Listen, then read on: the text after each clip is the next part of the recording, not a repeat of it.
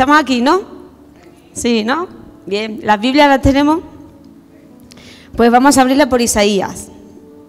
Por favor, vamos a hacer el esfuerzo de buscar el texto. Isaías 51. Nos vamos a mover por tres textos diferentes en el mismo libro de Isaías, pero tres textos diferentes. Y me gustaría que vuestros ojitos lo leyeran también conmigo. Isaías 51, primeramente del 9 al 11.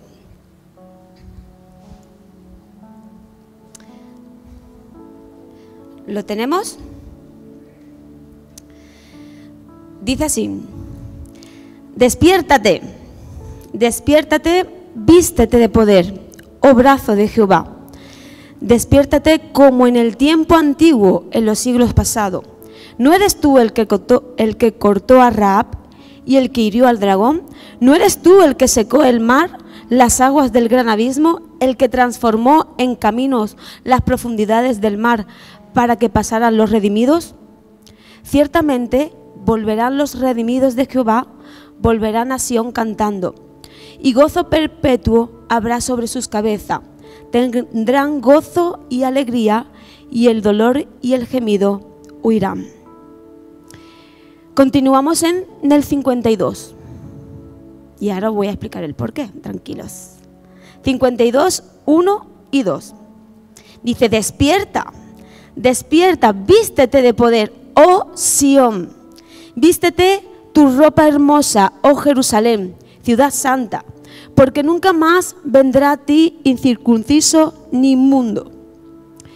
Sacúdete el polvo, levántate y siéntate, Jerusalén, suelta las ataduras de tu cuello, cautiva hija de Sión. Y para terminar, me gustaría leer Isaías 60, el 1 y el 2. Los que tienen la aplicación solamente le tienes que dar a la flechita. Y la Biblia, pues, mover los dedos. 60, versículo 1 y 2. Levántate, resplandece, porque ha venido tu luz y la gloria de Jehová ha nacido sobre ti. Porque aquí que tinieblas cubrirán la tierra y oscuridad las naciones, mas sobre ti amanecerá Jehová y sobre ti será vista su gloria. Amén. Me gustaría que entendierais el contexto, primeramente. Isaías es un profeta, ¿de acuerdo? Y esto quiere decir que lo que hemos leído no es historia, sino es una profecía. Es decir, cuando Isaías la está anunciando, ni siquiera el pueblo de Israel, Judá en este caso, estaba cautiva. Así que en lo que hemos leído está en un momento donde todavía el pueblo está en Jerusalén, en su comodidad, haciendo las cosas como quiere y le da la gana, y Dios usa al profeta Isaías para establecer esta palabra. Es más, cuando se llega a cumplir lo que hemos leído, ya Isaías ha muerto. Y muchas veces como espectadores y como oidores de la palabra, pues nos imaginamos la historia, creemos que Isaías está ahí, el pueblo de Israel haciendo sus eh, cosas y en ese momento justo la está diciendo. Y no es así. Casi 100 años de distancia entre que se dice hasta que se vive. Así que para empezar estamos ante un texto profético. Y el contexto, cuando se va a cumplir esta profecía, es que el pueblo de Israel está cautivo en Babilonia. ¿Bien? ¿Por qué? Pues por su desobediencia. Ha sido arrancado de su identidad, ha sido arrancado de todo lo que ellos consideraban como suyo y ahora están esclavos de un imperio y que lo están pasando bastante mal. ¿Qué ocurre? Que estamos ante una profecía. Fíjate también lo que puede decir el versículo el capítulo 50 dice, "En dolor seréis sepultado." Era una situación consecuencia de todo su actuar. Por lo tanto, ellos en el momento que escuchan a Isaías no se están dando cuenta del calibre de esas palabras. Quizás hoy nos pueda ocurrir nosotros lo mismo, que vamos a escuchar esta, reflexión y a lo mejor no te sientes identificado hoy con lo que vamos a compartir. Quizás dentro, no de 100 años, pero dentro de unos años, de unos meses, de unos días, puedes decir, mira lo que se dijo este día en la iglesia. Y si observamos estos textos, he querido que, leyéramos los tres textos, porque primeramente el texto que hemos leído primero es una expresión del profeta. Dios utiliza la misma expresión profética y está anunciando el clamor que en ese momento el pueblo iba a expresar. Es decir, Isaías habla, el pueblo se queda ¿Y qué está diciendo este? Pero es que esa expresión profética es la que años más adelante el pueblo en situación va a expresar a Dios. Y si vemos los textos, es una comparación, es un paralelismo, es un diálogo entre la humanidad y Dios. ¿Qué es un paralelismo? Pues la misma forma y el mismo significado. Vamos a imaginarnos el diálogo. Isaías, despiértate, despierta, oh brazo de Jehová ¿No eres tú el que abriste el mar? ¿No eres tú el que tiene el poder para librarnos de esta situación? Y Dios, ¿ya has terminado? ¿Sí? Ahora va a responder Dios. Despiértate. Levántate tú. Vístete de poder tú. Y resplandece tú. Porque sobre ti está la luz, mi luz. Dios, la expresión de Dios en capítulos antes dice, ¿por qué cuando vine no hallé nadie? Y cuando llamé nadie respondió. ¿Acaso se ha cortado mi mano para no redimir? ¿No hay poder en mí para librar? Pero el pueblo de Israel estaba clamando dentro de su desesperación en el momento que escucharon la profecía ni la entendieron el por qué. En el momento que se vieron en situación, lo primero que hicieron es clamar y gritar que Dios se despertara. Y Dios, como sabía todo el panorama, ya había preparado de antemano el capítulo 60 y decirles, despiértate tú. Es un imperativo. ¿Sabéis lo que es un imperativo? Alguien manda y otro obedece. Es decir, todo verbo yo como, yo bailo. Yo soy la que estoy pronunciando el verbo y recae sobre mí la acción. Un imperativo no, alguien ajeno a la acción está mandando. Y en todos los versículos que hemos leído es un imperativo. Dios es el que está imperando esta frase y está diciendo a este pueblo que el que debe despertarse, el que debe levantarse, el que debe recuperar sus vestimentas espirituales y resplandecer, eran ellos. Es decir, la acción recaía sobre el pueblo. Despiértate, levántate, vístete de poder resplandece porque sobre ti está la luz de Dios. Cuatro puntos claros. Tres de ellos los hacemos diariamente. Nos despertamos, nos levantamos, nos vestimos y mostramos al mundo quiénes somos.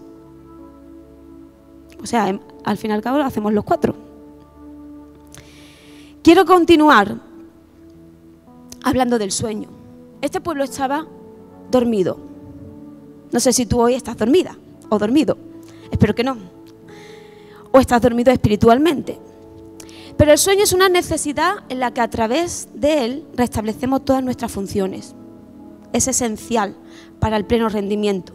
Después de un día agotador, qué bien sienta descansar. Dios creó el descanso y lo creó Él, que es todopoderoso. Ni siquiera Él necesitaba descansar, pero Él descansó.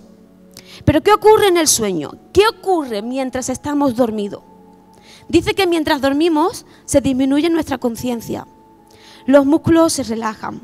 Pasamos por diferentes fases del sueño. Al principio es fácil despertarnos, pero cuando entramos en un sueño profundo necesitamos hasta una ayuda externa que nos haga despertarnos.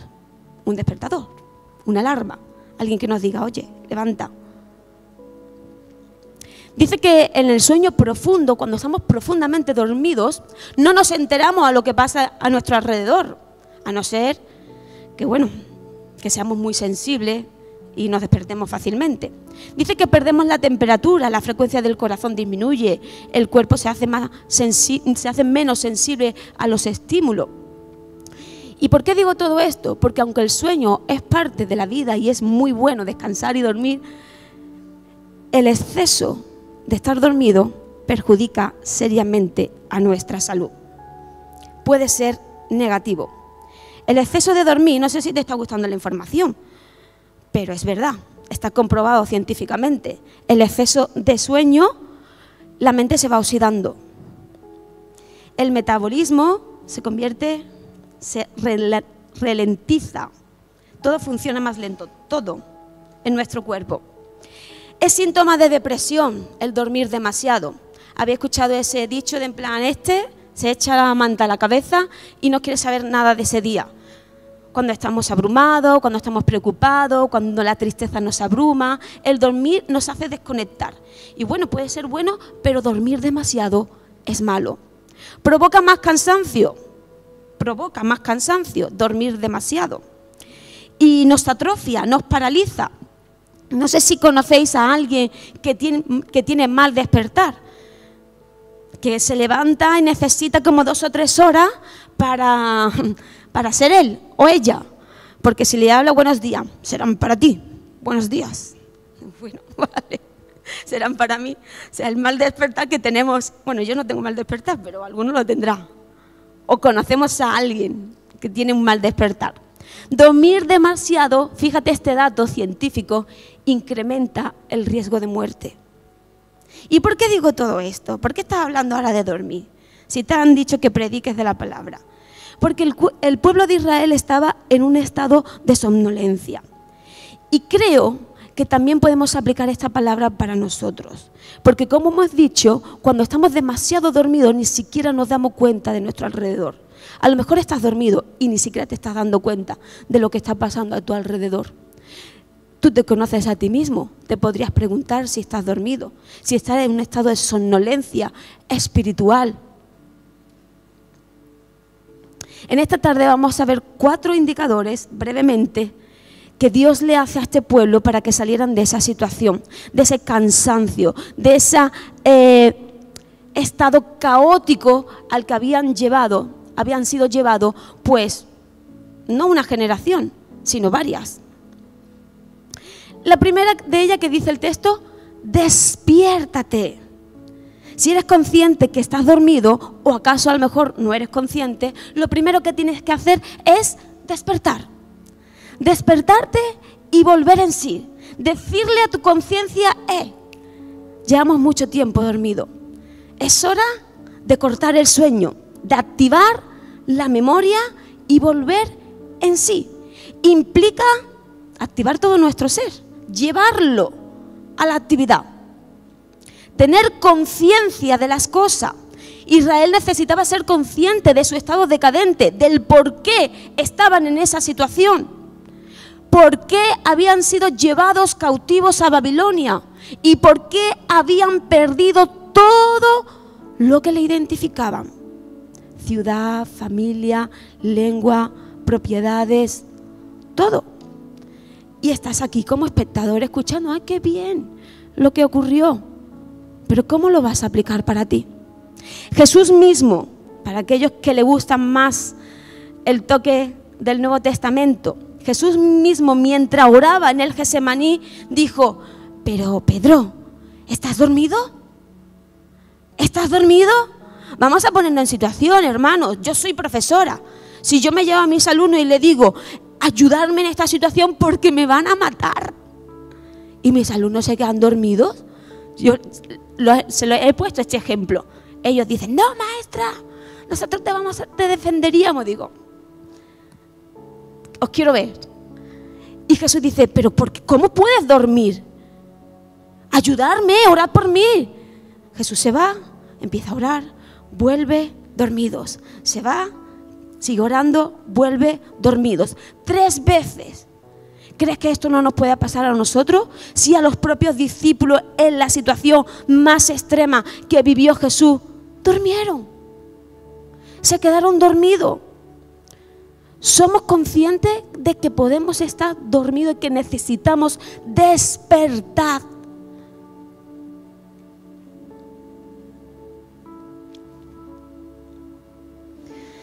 Sal de ese estado de somnolencia. Aplícate esta palabra como si fuera Dios. Despiértate tú. Deja de clamar a Dios que te saque de esa situación. Lo primero que te está diciendo, sí, yo soy el que estoy imperando. Yo soy el que estoy aplicando este verbo. Despiértate tú. Deja de clamar a que lo haga yo si yo estoy aquí y he estado aquí desde el principio. Despiértate tú. Tú eres el que necesita volver en sí y darte cuenta de tu decadencia física, psíquica y espiritual. Continúa el texto diciendo, segundo, levántate. Una vez que nos hemos despertado, tenemos que levantarnos. Uno no se despierta y se queda en la cama tumbado. Hay que andar, hay que incorporarse, hay que llevar el, el cuerpo a la acción. Dice que este verbo eh, significa subir, animar, construir, elevarse, cambiar de posición. Uno no se puede despertar y seguir haciendo lo mismo que estaba haciendo. Hay que levantarse y eso requiere cambios de lo que antes estábamos haciendo mal. Es un acto de dar pasos poniendo en función nuestra voluntad primeramente, nuestra conciencia y nuestras acciones. Y además Dios vuelve a utilizar, levántate tú. No digas, pero bueno, Dios, ¿tú no, eres, tú no eres el que abriste el mar, tú no tienes tu brazo de poder para actuar en esta situación. Sí, lo tengo, pero levántate tú. Y verás mi gloria. Verás cómo actúo. Pero levántate. Nos podemos llevar toda la vida clamando, gritando que Dios haga y a veces creemos que ni nos contesta. Y si nos está contestando, levántate tú, sal de esa situación tú, empieza a dar pasos tú. El río Jordán no se abrió hasta que no entraron. El mar rojo no se abrió hasta que Moisés puso en el mismo agua, hasta que fueron llevados al extremo.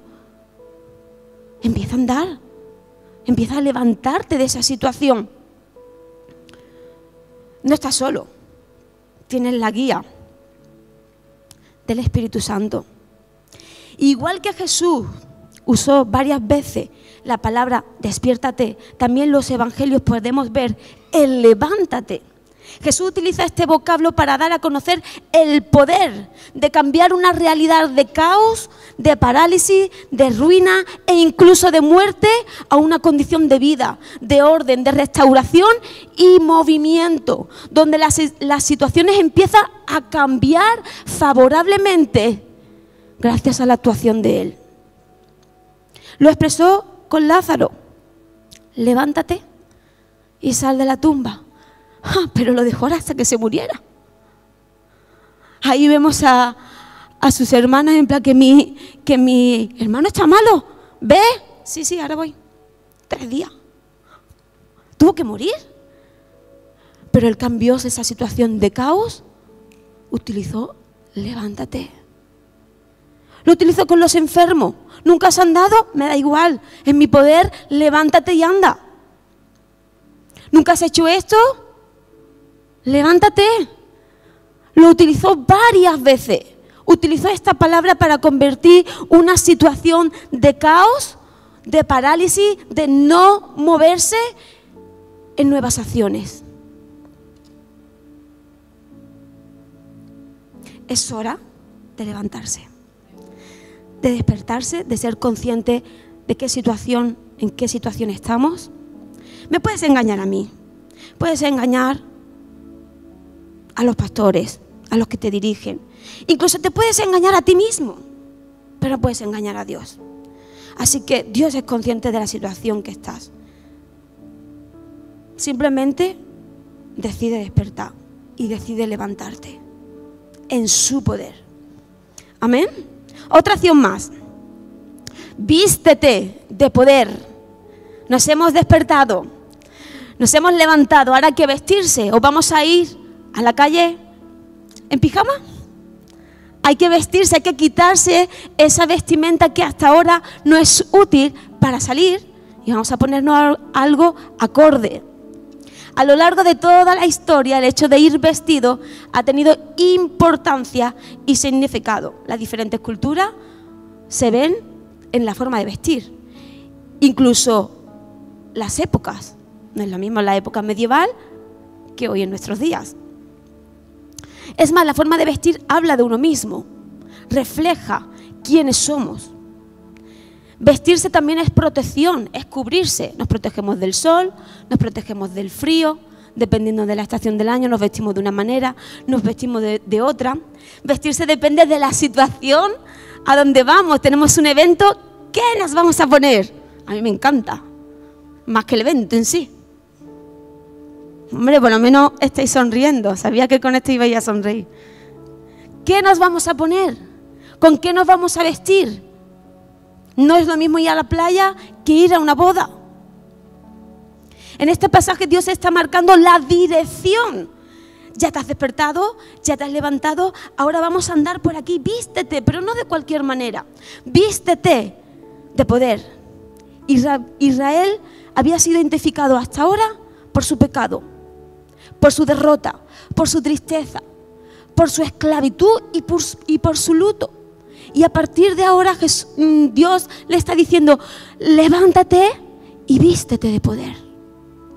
Y si fuerais personas que le dais vuelta a la cabeza, pues podríais decir ahora, bueno Jenny, ¿y qué es vestirse de poder? Porque ese concepto que bien queda desde el púlpito con un micro. ¿Qué significa vestirse de poder. ¿Cómo nos vestimos de poder? Porque sabemos vestirnos pues con un pantalón, una camisa, unos zapatos, pero ¿qué ropa? ¿Qué es vestirse de poder? Vestirse de poder primeramente es reconocer el sacrificio de Jesús, reconocer que el derramamiento de su sangre fue útil para limpiar toda la vergüenza del pecado. No podemos ir vestidos de poder si esto primeramente no lo hemos reconocido. Vestirse de poder es reconocer diariamente el sacrificio de Jesús, su sangre derramada para que nuestro pecado y nuestra vergüenza sea quitada. Vestirse de poder, como dice Efesio, nos habla de toda la armadura de Dios, para que estemos firmes. Dice que nos vistamos de qué? De justicia. Pregúntate si te, has puesto alguna vez ese vestido. Vestirse de paz. Eres una persona de paz que vives en paz, que anhelas la paz, que buscas la paz. Vestidos de fe, vestidos de salvación, vestidos del Espíritu, dice Efesio. ¿Y qué es vestirse del Espíritu? Amor, gozo, paz, paciencia, benignidad, mansedumbre, templaza. ¿Esas camisas, pantalones, jerseys están en tu armario? ¿Son opciones para tu día a día? ¿O son todo lo contrario? Porque no lo he puesto en mi esquema. Pero podíamos hablar de lo contrario a vestirse de poder. ¿Cómo estás vestido tú hoy? Vestidos de amor, que es el vínculo perfecto, dice vestíos del Señor Jesucristo y no de los deseos de la carne. Nos anuncia también de entrañable misericordia, benignidad, de humildad, de paciencia. ¿Forma parte de tu armario estos vestidos? ¿O de qué manera te estás vistiendo? ¿Tenemos claro ahora lo que significa vestirse de poder? El pueblo de Israel necesitaba vestirse de todas estas cosas, pero tú y yo también. ¿Cuál es tu vestido más decadente? ¿O cuál es tu vestido preferido? Todos tenemos alguna ropa preferida, deseándola, deseándola poner en algún momento. Me voy a poner esto, tengo ganas. ¿O qué ropa vas a estrenar hoy? Quizás hay alguna que nunca te has puesto y tenemos ganas de estrenar algo. Yo me compro algo y me gusta estrenarlo del tirón. Me lo compro y el domingo me lo pongo. Pero todo lo que me han regalado por el cumple es de invierno, así que tengo que esperar. ¿Cuál es el vestido que vas a estrenar hoy, que vas a decidir ponerte a partir de ahora. Porque era necesario este despertar, era necesario este levantar, era necesario vestirse de este poder. ¿Y ahora qué? Resplandece. Ya estás preparado para resplandecer, para mostrar. Dice que el significado de resplandecer es reflejar, mostrar, brillar, iluminar, alegría, amanecer. Todos son sinónimos del verbo resplandecer. ¿Conocéis a alguien que entra por un lugar y su propia cara hace que se sienta su presencia? Una persona que entra por un lugar y da alegría verle o verla por su sonrisa, por su mirada, por el espíritu entusiasta que tiene. O, o somos personas que a lo mejor entramos y ni nos damos cuenta de que entra alguien. Da alegría ver a alguien con ese resplandor en la cara, esa alegría, esa sonrisa que dice, ha llegado esta persona. ¿Conocéis a alguien? Yo sí, conozco a alguien. El resto no. No conocéis a nadie. ¿Tú sí, Julio? ¿Conoces a alguien? que necesito este feedback, esto es muy serio. Lo que Dios quería decir a su pueblo, justo en este tiempo específico, es que resplandecieran en medio del caos donde se encontraba. Un tiempo donde el exilio, la angustia, el desorden tenía su fin. Iban a resplandecer a través de la luz no propia, sino la luz de Dios. Y hermanos, necesitamos acogernos a esa luz. Necesitamos acogernos a la luz de Dios. No intente resplandecer por tus propios méritos o esfuerzos. Resplandece a través de lo que Dios ha puesto en tu vida. Y esto es siguiendo estos pasos. despertándote, levantándote, vistiéndote de su poder. Y entonces podemos mostrar al mundo. Lo hemos, lo hemos cantado y reflejar al mundo su luz. Si estás dormido, no lo vas a poder hacer. Si estás despierto pero acostado, tampoco. Si estás levantado pero no te vistes, tampoco. Hemos venido un miércoles más, lo hemos cantado, lo hemos orado. ¿Por qué no lo vivimos? La oscuridad, cuando alguien se levanta oscuro, hay gente que incluso que le da miedo. Perdemos el sentido de todo. Necesitamos la luz para andar. Necesitamos la luz del Dios para poder continuar. Necesitamos y lo necesitamos diariamente. No importa que lo hagas hoy si mañana no lo vas a hacer. Diario. Y no es rutina, no es religiosidad, es necesidad. Dios puso orden a través de la luz en diferentes ocasiones y la quiere volver a poner en tu caos y en el mío. Yo soy la primera que me tengo que aplicar esta palabra. Ser luz en situaciones oscuras, depresión, en medio del pecado, en medio de la tristeza. Si salimos de estas puertas nos vamos a encontrar con eso. Resumo y concluyo. No sé en qué punto estás. No sé si te sientes identificado. Quizás no quieras admitir ni siquiera que estás dormido. Eso te va a causar a lo mejor vergüenza contigo mismo. Pero no te engañes, hermano, no nos engañemos. Su palabra está para alumbrarnos, para levantarnos y para instruirnos en verdad. Y si queremos ser cristianos útiles debemos de aplicarla. Así que por favor, date cuenta. No hace falta que me lo confieses a mí, ni siquiera a los pastores, pero date cuenta en qué situación está, en qué momento está. Y por favor, apropia esta palabra. Despierta. Sal de ahí. Levántate, vístete de Él y muestra al mundo su luz. Termino con este pasaje de Romano. Y esto, conociendo el tiempo, que ya es hora de levantarnos del sueño. Romanos 13, 11 y 14. Porque ahora está más cerca de nosotros nuestra salvación que cuando creímos. La noche está avanzada, sí, es cierto. Y se acerca el día. Desechemos pues las obras de las tinieblas y vistámonos con las armas de la luz. Andemos como de día. Qué buena esta frase. andemos como si ya fuera de día. Honestamente, no en glotonerías, borrachera, ni lujuria, ni lascivia, ni contiendas, ni envidia, sino vestíos del Señor Jesucristo y no proveáis para los deseos de la carne. Quédate con esta frase. Anda como si ya hubiera llegado el día. Quizás todavía esté de noche, quizás todavía no estés preparado, pero aférrate a esta fe como si ya el día hubiera llegado. Vístete de Él y empodérate en el Señor Jesús. Amén.